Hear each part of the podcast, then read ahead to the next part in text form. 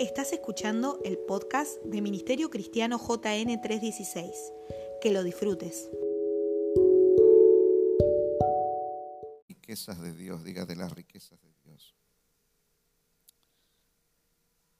Los grandes economistas dicen que en las últimas décadas nunca han visto tantos debacles financieros, las economías del mundo como fueron sacudidas. Y yo creo también que a veces es al propósito, porque antes de querer hacer algo ellos, siempre provocan un caos para que digan, vieron el caos que hay, entonces hay que hacer esto, esto y lo otro. Pero los grandes economistas están hablando de, los debacles financieros y, en verdad, hoy por hoy es, me atrevo a decir que es la principal este, preocupación eh, en Argentina, de cuánto comerciante usted hable, cuánto amiga, cuánto amigo. Eh, ¿Qué pasará en Argentina con las finanzas? Hasta los jubilados, dice, me sacarán la jubilación. Desaparecerá esta cuenta DNI, va a pasar esto. la gran preocupación es financiera, diga financiera.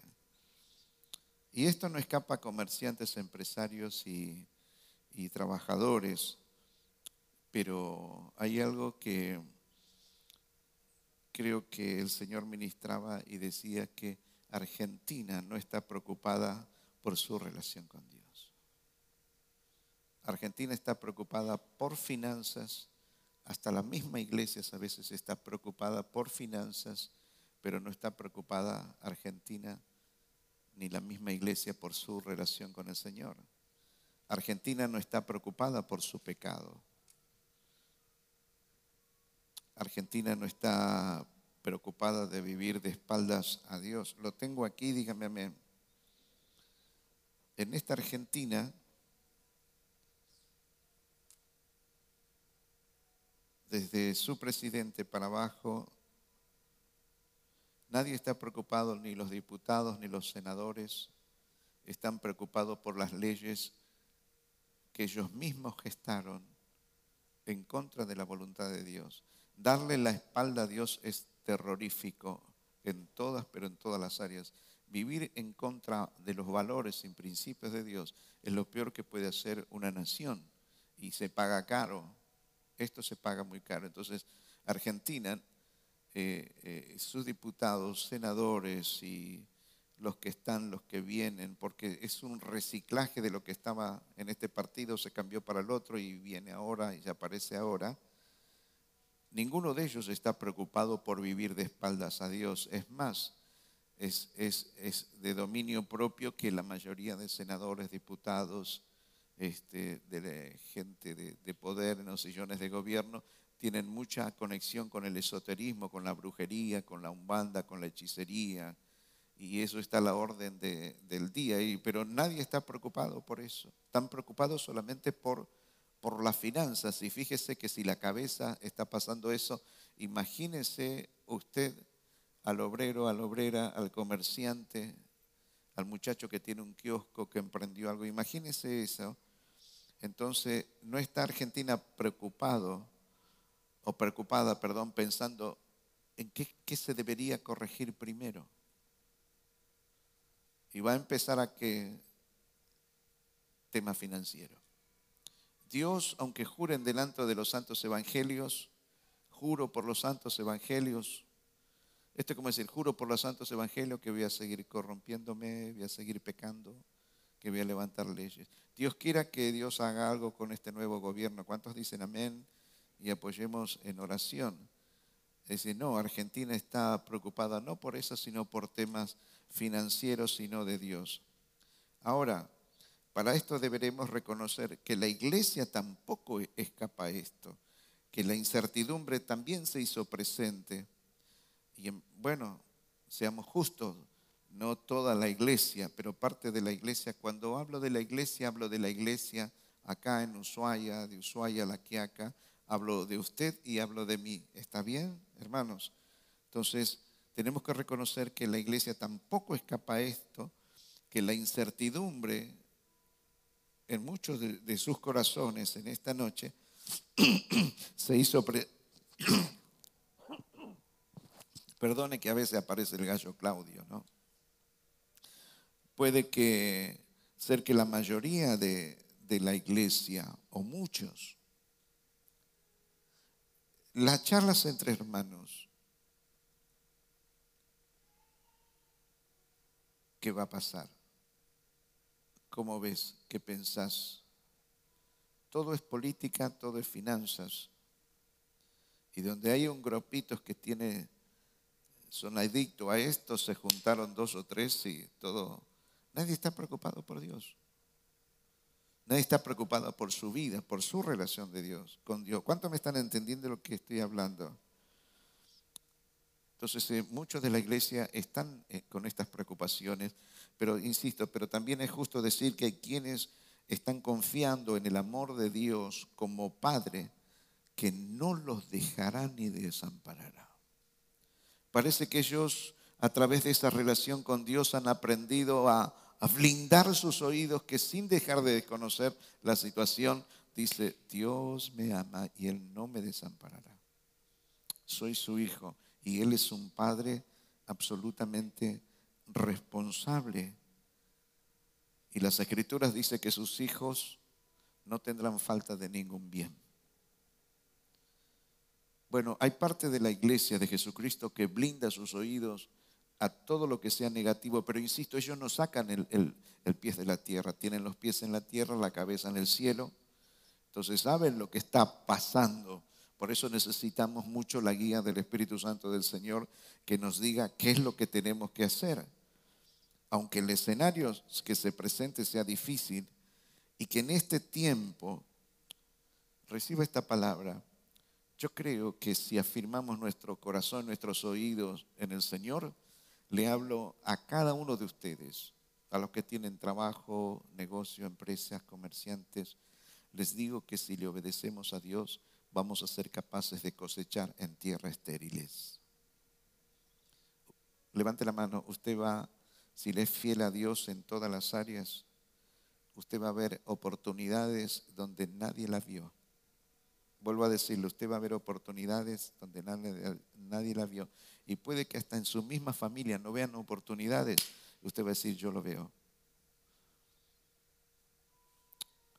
Una vez les comenté, bueno, de muchos personajes que tuvieron visión para montones de cosas, pero me encantó tan simple y tan sencillo lo que dijo Onassis, uno de los hombres que, bueno, ya murió más rico de la tierra. Y su sobrino le dijo, tío, ¿cómo hiciste para hacerte rico? Y él agarró el vaso, un vaso y se lo puso delante de él. Le dijo, ¿ves este vaso? Yo lo vi primero. ¿Saben lo que significa caminar con cielos abiertos? Todavía no, no prediqué sobre cielos abiertos, que lo voy a hacer dentro de poco. ¿Saben lo que significa caminar sobre bajo cielos abiertos? Es que usted va a ver primero.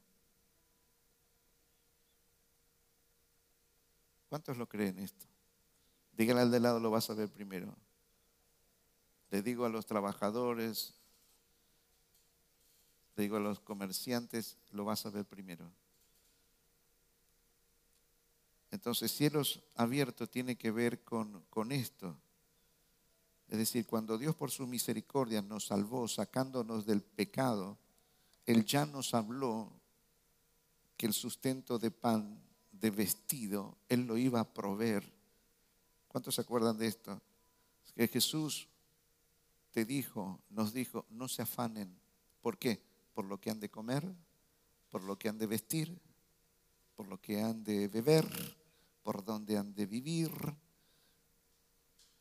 Porque mi Padre o el Padre que está en los cielos, escucha esta expresión que dijo el maestro, Él sabe que ustedes tienen necesidad de estas cosas. ¿Ves que Dios está en la delantera preparando tu porvenir? ¿Cuántos dicen amén? Así que dígale algo, no te preocupes, nos va a ir bien, pero seamos fieles a Dios espiritualmente y financieramente. Sigamos siendo fieles al Señor en, esta área. Y después le voy a explicar por qué. esto. También es parte del pacto del pueblo. Eh, también es parte del pacto que Dios hizo con su pueblo, que Dios les daría inteligencia y sabiduría espiritual.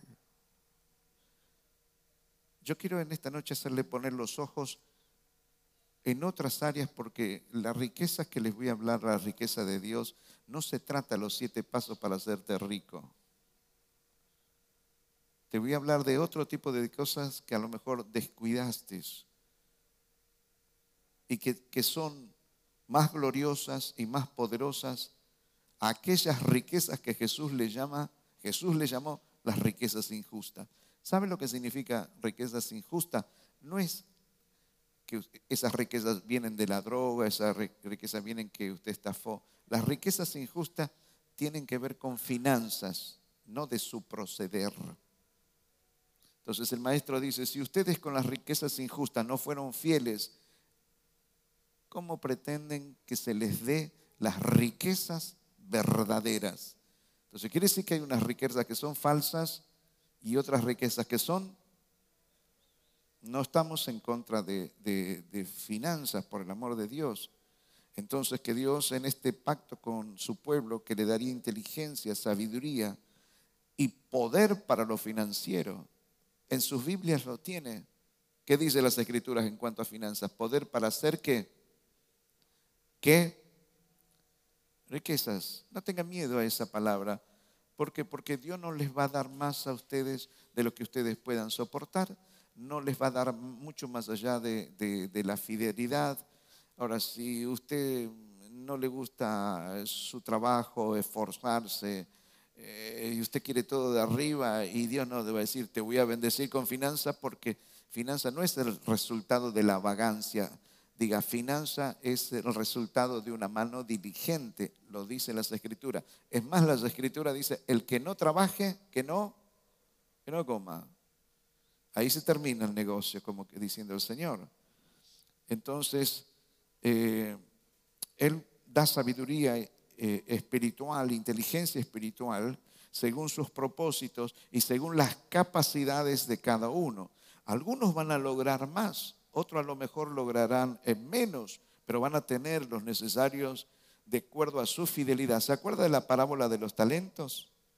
Que a alguno le dio cinco, a otro le dio dos y a otro le dio uno. Salvo el que le dio uno, los demás todos negociaron. Duplicaron todo lo que se les dio. Pero le voy a enseñar algo. Jesucristo no lo dijo, no les dijo vaya y duplíquenlo. Lo que Jesucristo cuenta en esta parábola es que les dijo a ellos, id y que negociad. Oh, yo les pregunto algo a ustedes.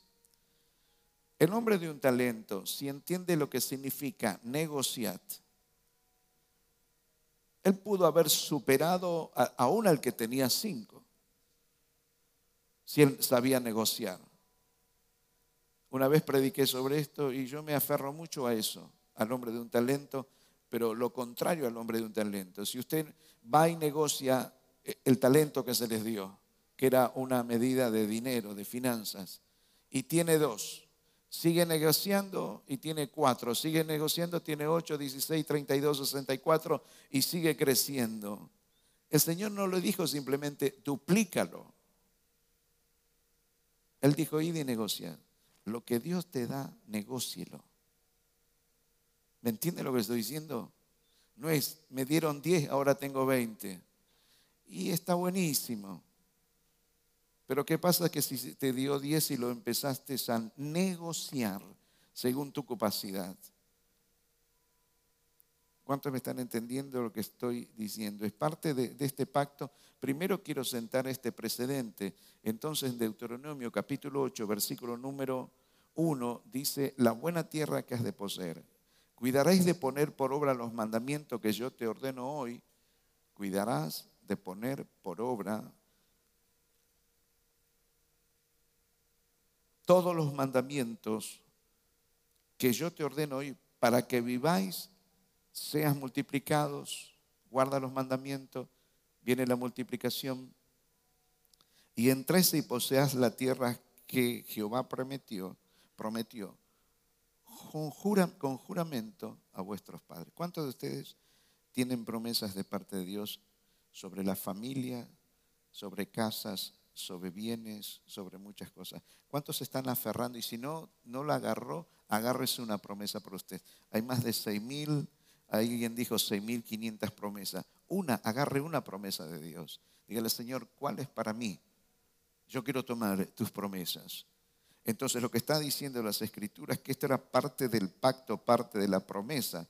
Él dijo, el verso número 18 dice, si no acuérdate de Jehová tu Dios, porque Él te da el poder para hacer las riquezas a fin de confirmar su pacto que juró a tus padres como en este día.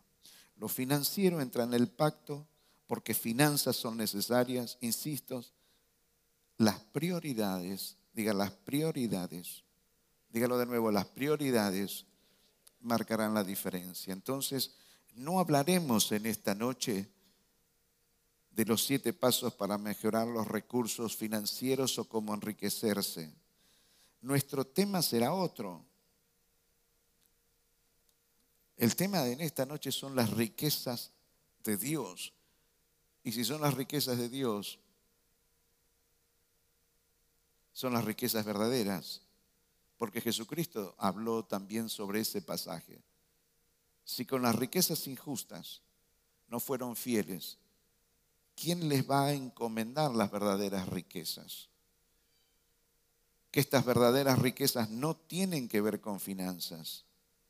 En Lucas 16, 9 dice, por eso les digo que se valgan de las riquezas mundanas para ganar amigos, a fin de que cuando éstas escaseen, haya quienes las reciban, los reciban, perdón, a ustedes en las viviendas eternas.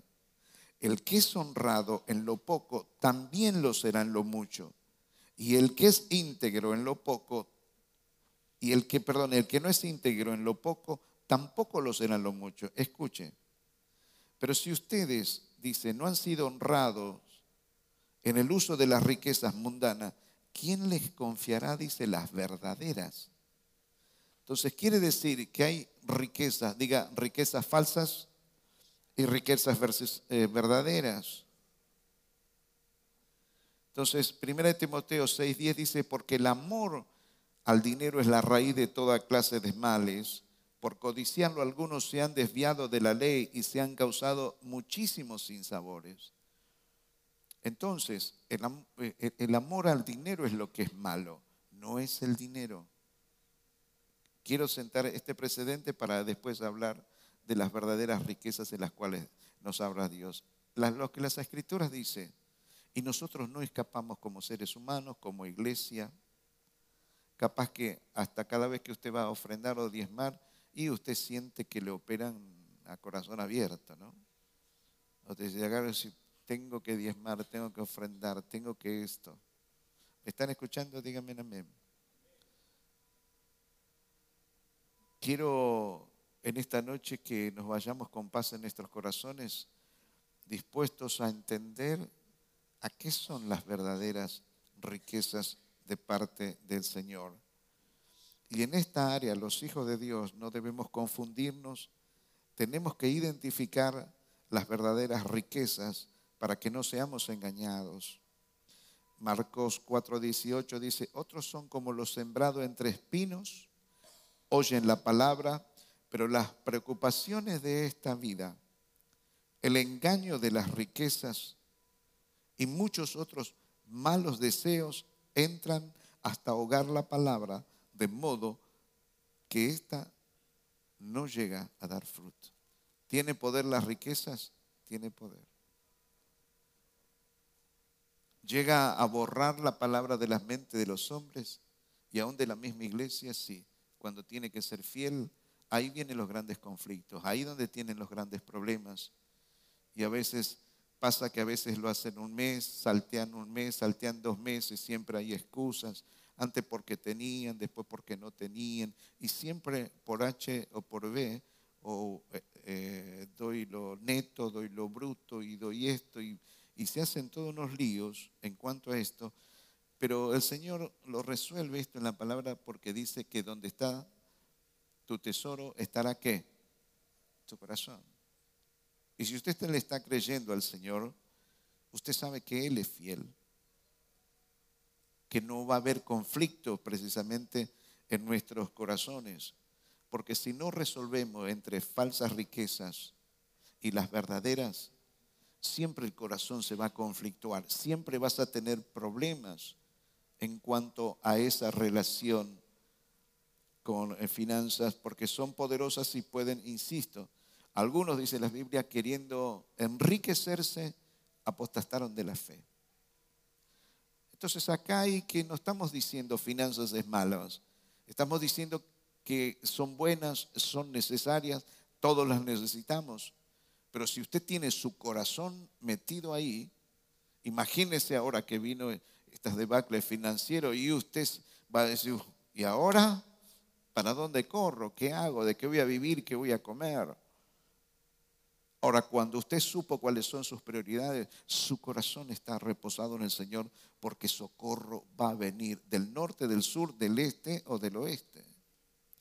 Entonces, en el Salmo 49, 6, se nos manda a depositar toda nuestra confianza en las riquezas verdaderas. ¿Por qué? Porque los que confían en sus bienes y de las muchas de sus riquezas se jactan.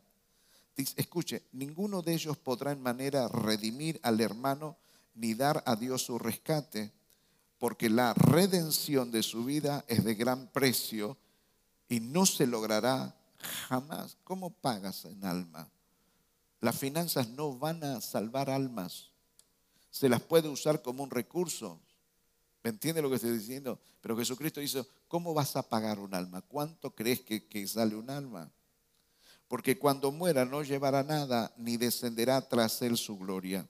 Aunque mientras viva, llame dichosa su alma y sea loado cuando prospere, entrará en la generación de sus padres y nunca más verá la luz. El hombre que está en honra y no entiende, dice, semejante es, a las bestias que perecen. Entonces, ¿las, ¿las finanzas son una bendición de Dios? Diga sí. ¿Son necesarias? Sí.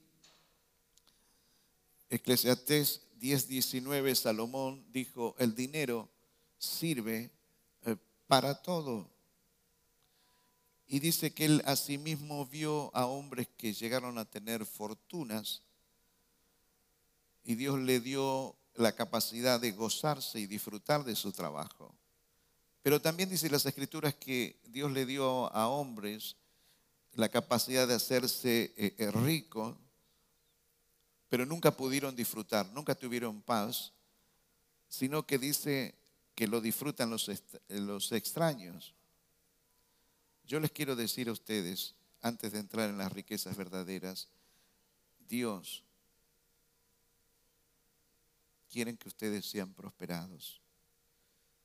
Es lo que dice el libro de Juan 3, tercera de Juan 1, 2. Hermano, que dice, yo deseo que seas prosperados en todas las cosas, así como prospera tu alma. ¿Ves? Prospera el alma, prospera en esto. Es, el equilibrio este, perfecto. Entonces, aclarado esto a grandes rasgos, quiero hablarle de las riquezas de Dios que no son eh, financieras o que no son solo financieras, de las cuales deberían ser nuestra prioridad.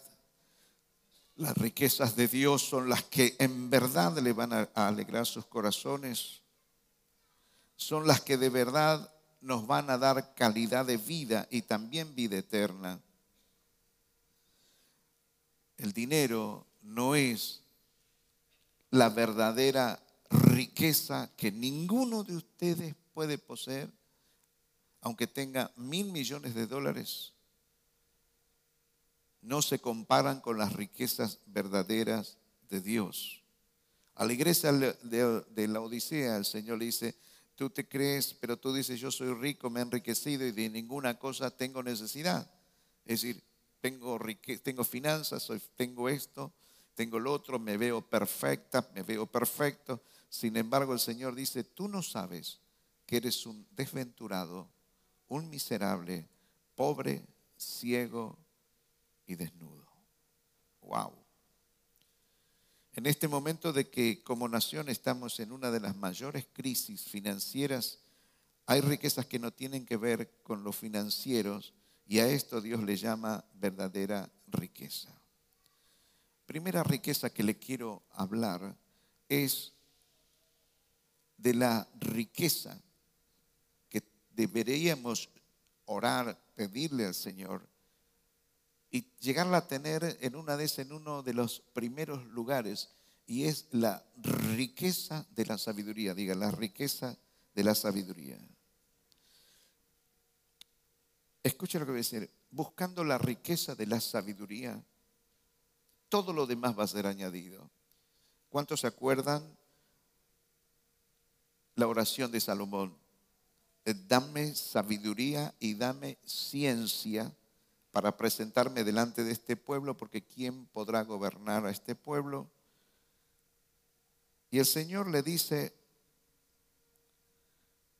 por cuanto hubo esto en tu corazón y no, pediste riquezas, bienes o gloria, ni la vida de los que te quieren mal, ni pediste muchos días, sino que has pedido para ti sabiduría y ciencia para gobernar a mi pueblo, sobre el cual te he puesto por rey Sabiduría y ciencia te son dadas y también te daré riquezas, bienes, gloria, como nunca tuvieron los reyes que han salido antes de ti, ni tendrán los que vengan después de ti. La sabiduría está considerada una verdadera riqueza que cada uno de nosotros podemos poseer, quizás ya poseemos no le estamos dando uso. Pero las escrituras nos mandan a nosotros a pedir sabiduría de dónde? De lo alto que es primeramente pura. Entonces a lo mejor usted cree que el dinero, el dinero, las finanzas. Y Jesús dijo, son riquezas injustas. Lo que yo te mando a buscar es la riqueza de la sabiduría, porque de ahí se van a desprender todo lo que necesitas. La sabiduría te va a alumbrar, el rostro, la sabiduría te va a abrir puerta, la sabiduría te va a dar conexiones de bendición. Porque la sabiduría, dice el libro de Proverbios, es mejor que las piedras preciosas. Dice, y todo cuanto se puede desear no es de compararse con ellas. La sabiduría dice, la riqueza y la honra están conmigo, riquezas duraderas y de justicia. Mejor es mi fruto que el oro, que el oro refinado, y mi rédito mejor que la plata escogida. Entonces lo que leyó Luciana en la apertura de esta reunión, oh profundidad de las riquezas de la sabiduría, de la ciencia de Dios, cuán insondables son sus juicios, inescrutables su camino. ¿Cuántos le pedirían al Señor, dame las riquezas de tu sabiduría? Las necesito.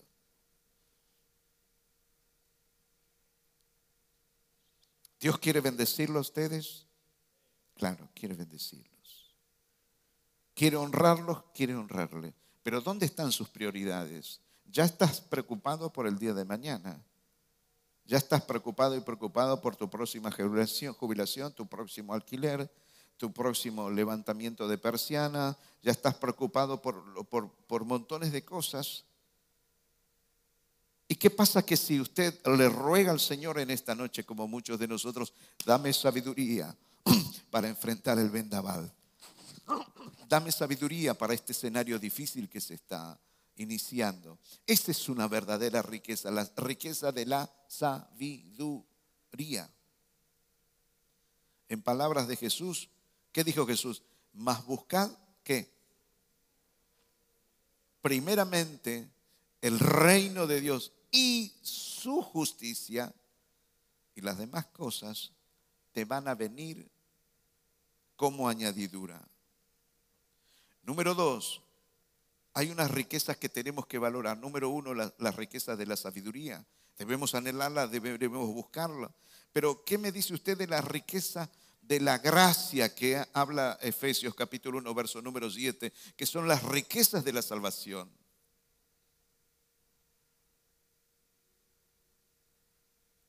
¿Qué valoraría usted más? ¿Un millón de dólares o la, la salvación de su alma? ¿Qué valoraría más? ¿Una mansión con los mejores autos? ¿Qué valoraría usted más? ¿Todos los bienes de la tierra? ¿Que solamente levantes un dedo y todo el mundo esté a tu servicio? ¿O valorarías la riqueza de su gracia que te lleva al arrepentimiento y si te es concedida salvación, la que se conquistó en la cruz del Calvario? Esta riqueza no se le está dando valor a veces ni en la misma iglesia. Perdóneme, puede llegar a sonar fuerte, no lo sé, pero creo que la, la misma iglesia a veces muestra que no valora las riquezas de la gracia del Señor, en quien tenemos redención por su sangre, el perdón de, de pecado, según la riqueza de su gracia. ¿No te pone contento que el día que te mueras, si estás, tenés a Cristo en tu corazón y le has sido fiel, ¿no te pone contento que te vas a morar con Cristo por la eternidad en vez de del infierno? Ahora, si valoras lo otro, y, yo siento que muchas personas hasta se pueden enojar con esto. Se van a levantar, le va a agarrar cistitis, ir y vuelta, va a pasar. ¿Pero por qué? Porque muchos están faltando en todo ese tipo de cosas. Lo lamento, pero no le estoy hablando de, de otra cosa que no sea riquezas del cielo. Las otras están conectadas con el pacto y tenemos que serle fieles. Cada uno sabe. Pero dígame si cuánto valoramos la riqueza de su gracia de que seamos salvos, de que sea salva tu familia, que se aceptó a Jesucristo en su corazón y sigue siendo fieles al Señor. Romanos 2.4 dice, o menosprezáis, escuche, la riqueza de su bondad, paciencia, longanimidad, ignorando que su benignidad o bondad te lleva al arrepentimiento. Por eso digo, las finanzas de esta tierra, el oro de esta tierra, no van a salvar tu alma el día que te mueras. Pero sin embargo, a veces nos desvivimos por el dinero. Le faltamos a Dios en todas estas áreas. Entonces, esta noche quiero hablarte y presentarte como segunda riqueza la riqueza de tu salvación. No posees otra cosa más grande en tu vida que es la salvación de tu alma. Las escrituras eh, eh, eh, mismas dicen, ¿se acuerda cuando Jesús le dijo al hombre que estaba construyendo graneros, él decía, me he enriquecido, tengo dinero por todos lados, voy a crear un mejor negocio, más grandes mostradores, más grandes graneros, voy a crear mejores máquinas. ¿Qué le dijo el Señor? Necio, hoy vienen a pedir tu alma. ¿Y qué pagarás por ella? ¿Qué darás por ella? Entonces no se desvivan ustedes por las riquezas de afuera la financiera. Las necesitamos. Claro que las necesitamos. ¿Les gusta? Claro, debería interesarte. La persona que dice, no, no me gusta la finanza, no le crea a usted. Porque cuando tiene que comprar remedio para sus hijos, cuando tenga que comprar un par de zapatos, comprarse una casa, pagar el alquiler, ahí va a ver que le gusta. Es que son necesarias. Lo que es malo, lo que le decía al principio, es el amor al dinero, no el dinero. ¿Cuántos me están escuchando? Díganme amén. Número tres. Hay remedios que cuando los hombres se sienten, las mujeres se sienten entristecidos, agobiados, atribulados, acomplejados, depresivos, hay remedios que no hacen efecto, por más dinero que tengas. ¿Me escucha lo que estoy diciendo? No surten efecto. Y para esto, ¿qué otra riqueza nos da el Señor? No olvidemos de la fortaleza, de la riqueza interior en los momentos difíciles. Finanzas no borran temores, angustias, no nos hacen fuertes en la debilidad, Efesios 3:16, para que os dé conforme, escuche esta expresión del Espíritu Santo, conforme a las riquezas de su gloria, el ser fortalecidos en el hombre interior.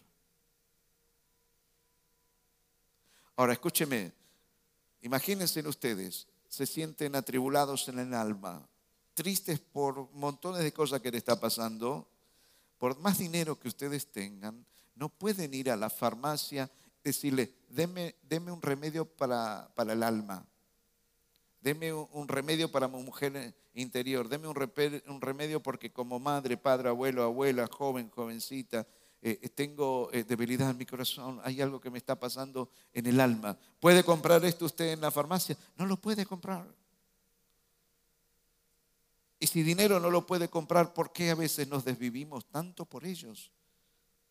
Al punto de hacer locuras en cuanto a finanzas. ¿Alguien me está escuchando? Dígame bien. Para que él, él les dé conforme a las riquezas de su gloria el ser fortalecidos en tu alma, en tu mujer interior, en tu hombre interior. ¿Me va siguiendo? ¿Cuál es la riqueza mayor que nosotros poseemos? A ver, ¿cuál cree usted que es la riqueza mayor?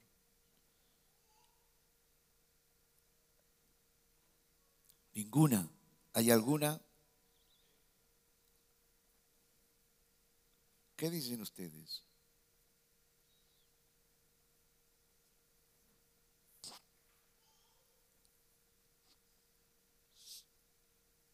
Colosenses capítulo 1,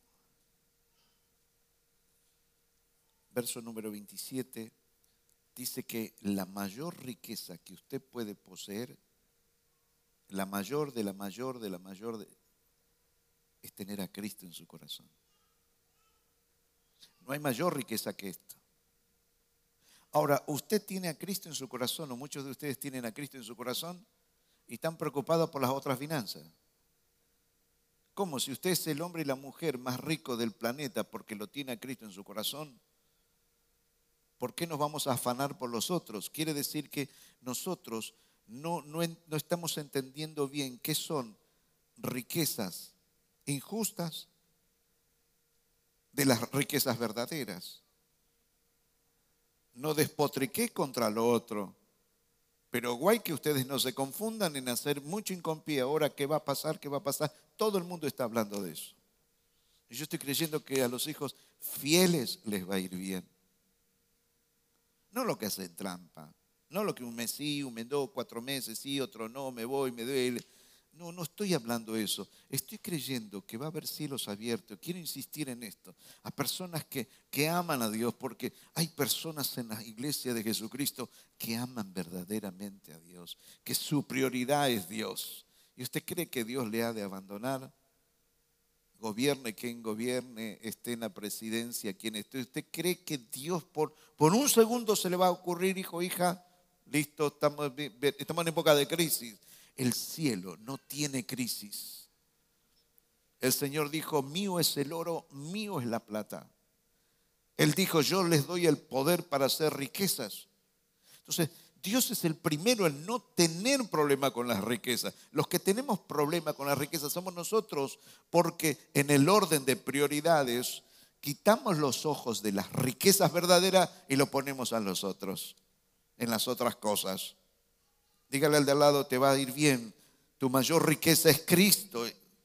Es tener al ser que viene de arriba, que vino a morar en nuestros corazones. Es el misterio de la salvación, la divinidad en pleno, morando aquí adentro. El día que nos muéramos, vamos a ir a la presencia de Dios. Y vas a gozarte y reinar por la eternidad. Esa es tu mayor riqueza. Entonces, estás viendo lo de afuera y ya estás angustiado y no te das cuenta que tenés la riqueza de Cristo en tu corazón. La riqueza de, la salvación, la, la riqueza de la sabiduría que deberíamos buscarla. ¿Qué riqueza tenés? La desesperación que hay en la tierra. En hablemos de Argentina. La desesperación que hay en Argentina, ¿verdad? Almas angustiadas, entristecidas pero Él dice, escuchen, tengo una riqueza para ustedes. Y esa riqueza se llama fortaleciendo al hombre interior o a la mujer interior. Padre, con dinero no puedo comprar algo que calme mi alma, pero tú tienes una riqueza que consuela mi hombre interior o mi mujer interior. ¿Cuántos los tengo acá? ¿Tengo ¿Los tengo despiertos o se durmieron? Mire al de al lado y digo, che, te está haciendo la tonta, el tonto para después. ¿Quiénes pasan esto? Los que meten la pata.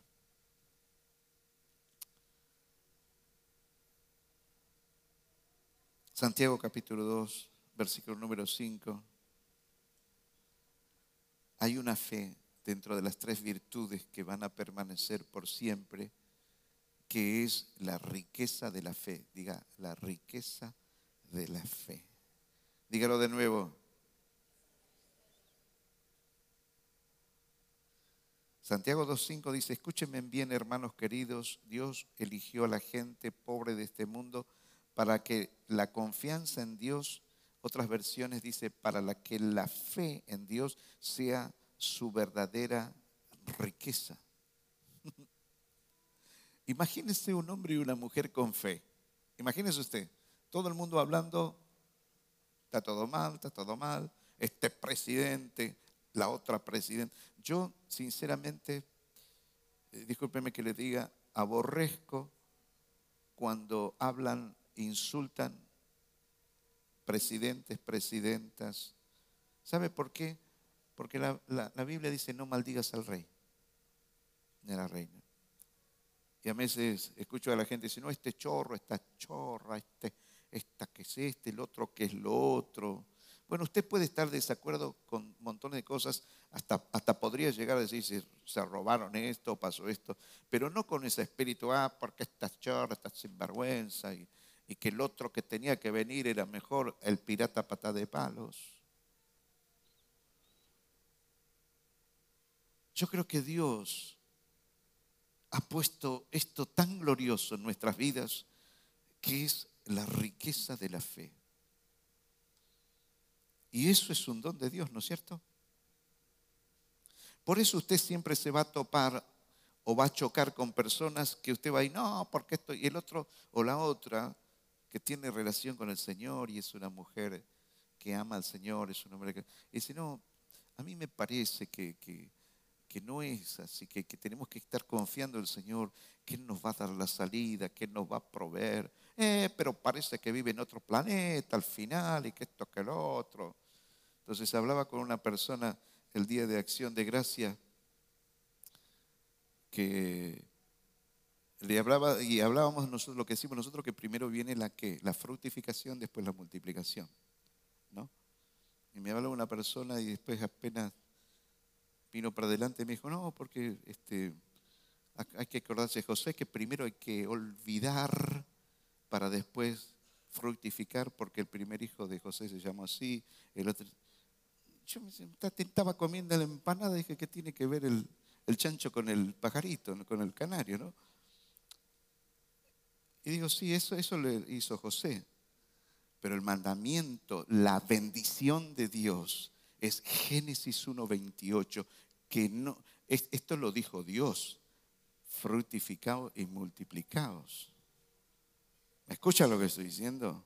Es normal que usted tiene que olvidar y, y montones de cosas, pero también aplique un principio. Génesis, diga Génesis 1.28 es un principio. Los otros fueron nombres que le pusieron, él le puso a sus hijos, está bien, está bárbaro el otro principio que el Señor nos está mostrando es cuando Él habla con Salomón y le dice, por cuanto no me pediste ni la muerte de tus enemigos, ni riqueza, me pediste este principio de la sabiduría, te voy a bendecir con todo lo demás. ¿Me entiende? Entendamos lo que significa principios en las escrituras.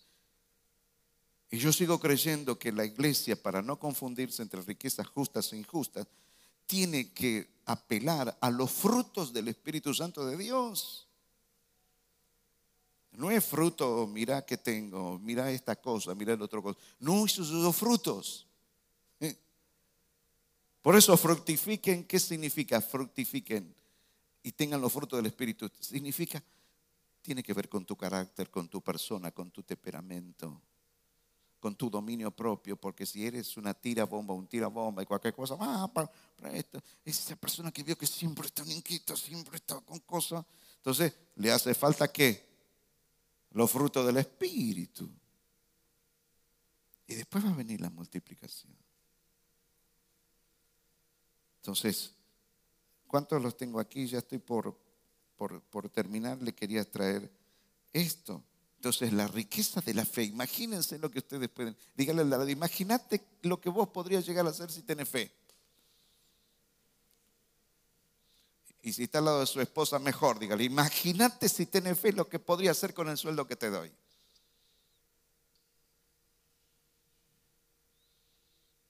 No, lo tuyo es mío y lo mío es mío. ¿Escuchó eso? ¿Eh? ¿Vieron? Yo sé que acá no pasa, pero ¿vio el que gana por un lado y la mujer que gana por otro lado. La mujer le dice, vos sos el hombre de la casa, tenés que mantenerme. Y el otro dice, y vos lo que ganas es mío. Vos sos el hombre, vos mantenés. Es lo que él te está diciendo, lo que ella te está diciendo. Lo mío es mío y lo tuyo también, también es mío. Lo tuyo es mío, lo mío es mío.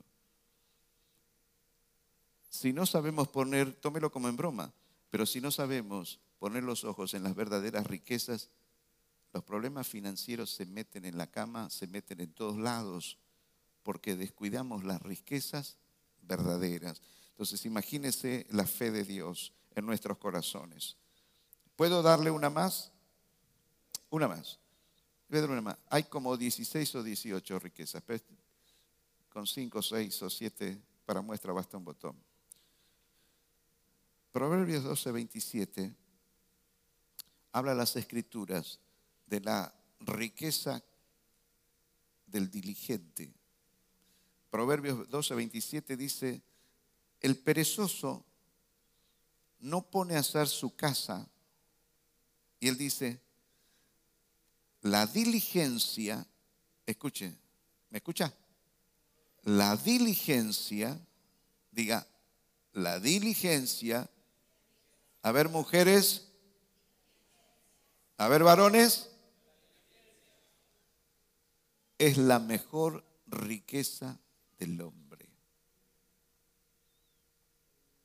Vuelvo a decirle, la diligencia es la mejor riqueza del hombre.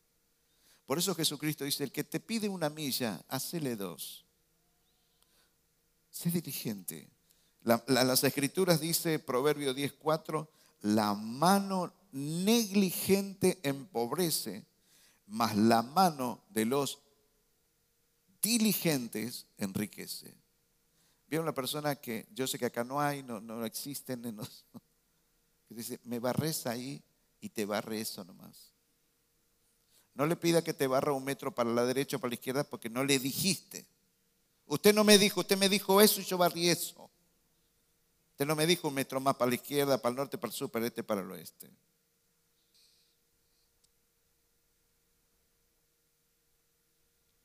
Yo creo en esto que a veces la mano negligente en verdad empobrece, porque si usted trabaja y no es diligente y no lo compra el patrón, ¿escucha lo que estoy diciendo?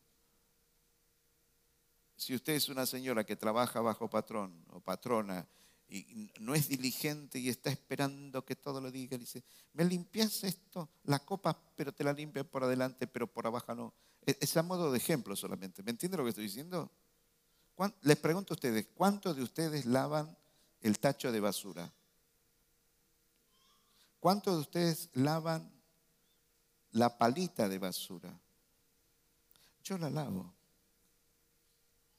Yo tengo un rollo con la mugre que no la soporto. No me vaya a meter un perro en la cama porque lo último que le va a ver es la cola al perro, ¿no? Perro, gato. Con, Mirta somos en eso, somos.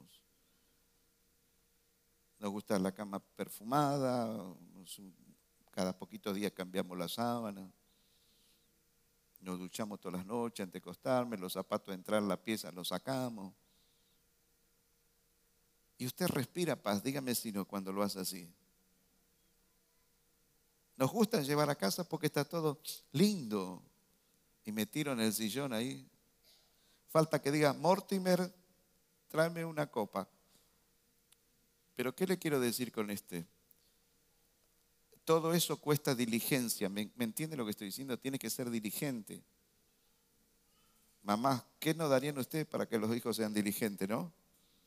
Una media por acá, los calzoncillos por acá, las adolescentes la bombacha por otro lado, y las cosas y lo. Bueno, cuando usted y yo los corregimos, lo que estamos queriendo es que Dios los termine bendiciendo de la mollera a la planta de los pies. ¿Por qué?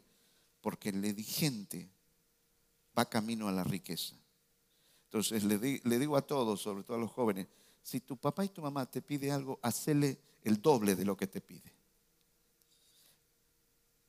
Como alguien me decía alguna vez que había que sacarle el trabajo eh, como a los patrones.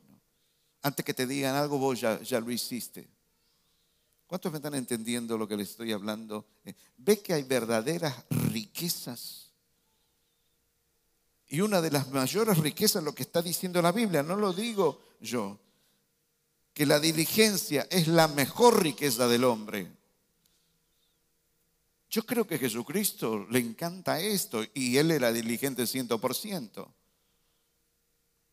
Por eso creo que Pedro era un loco amado por el Señor. Él, vamos, me meto la pata, me equivoco, pero vamos a caminar sobre el agua y vamos, y, y todas esas cosas así.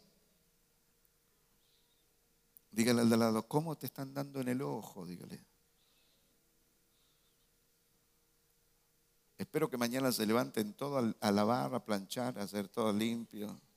Nada de decir, ay, tráeme esto, tráeme el otro. Yo considero que está bueno, mire dónde me metí, por el amor de Cristo Jesús. Yo considero que a veces está bueno con una bandejita te entregan el desayuno en la cama. ¿A quién no le gusta?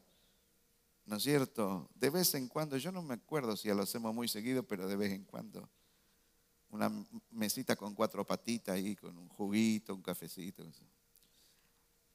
Ahora que vivas morfando en la cama, la leche en la cama, todo ahí. Eso es un asco, dígame si no. Usted se rascó el pupo a la noche y agarra el pan con manteca y le manda. Eso no está bueno. Te rascaste la oreja, te sacaste seda. Y vaya a saber dónde fueron los dedos también, pero sin embargo, al otro día come ahí. Ay, tráeme esto, amor. Vio que se dice mucho amor las parejas. Ay, amor, tráeme esto, tráeme esto. Levantate, pegaste una ducha, vamos, vamos a ayunar tranquilo abajo. No, no se le ocurra mirar abajo la cama porque seguro que va a sacar extraterrestres de ahí. ¿Qué tiene que ver esto con las riquezas? Mucho. Voy a terminar entonces. ¿Pueden prosperar financieramente? Hágalo prospere todo lo que pueda.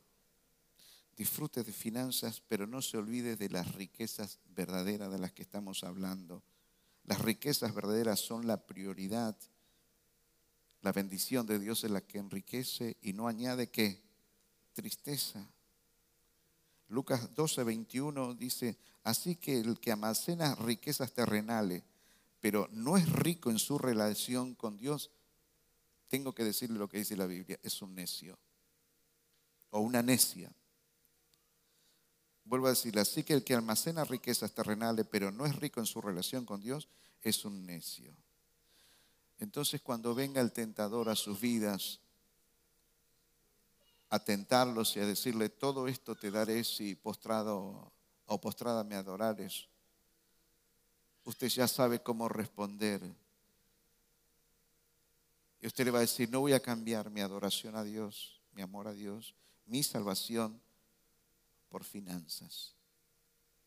Finanzas no pagas tu alma, no conquistas todo lo que necesitas. Dígale a Satanás cuando te venga a preocupar ahora en estas crisis financieras, ¿qué comeremos y qué beberemos? Usted dígale lo que le dijo Jesús, no solo de pan vivirá el hombre, sino de toda palabra que sale de la boca va a haber una tremenda bendición para la iglesia que tenemos en este año que se va a abrir. Y yo les dije algo eh, en el día de, de, acción de, en acción de gracia. Le recomiendo que mate los gigantes que tiene que matar en este año. Póngale nombre, porque vuelvo a decirle para los que no escucharon ese día. El viernes a las 5 de la mañana el Señor nos ministró con esto. Y el Señor y yo le decía, Señor, ¿por qué hablar David y Goliat, al gigante? Y él me dijo, porque muchos de mi pueblo todavía no han vencido a sus gigantes. Y muchos están peleando con gigantes ficticios. Un gigante ficticio, mentiroso, te dice, yo soy el gigante del enojo. Y en verdad es el, gigante de la rebeldía. Dijimos que a Israel 40 días lo provocó Goliat. Pero el Señor nos decía que había gente al cual Goliat ese gigante nos está provocando ante 10, 20, 30, 40, 50, 60 años. Ese gigante de la violación, del desconsuelo, de la depresión. Ese gigante del abandono, de no sentirte amado, todavía vives peleando después de montones de años. Va a haber bendiciones sobre nuestras vidas. Echemos mano a las riquezas verdaderas. ¿Cuántos dicen amén? Nos ponemos de pie y oramos.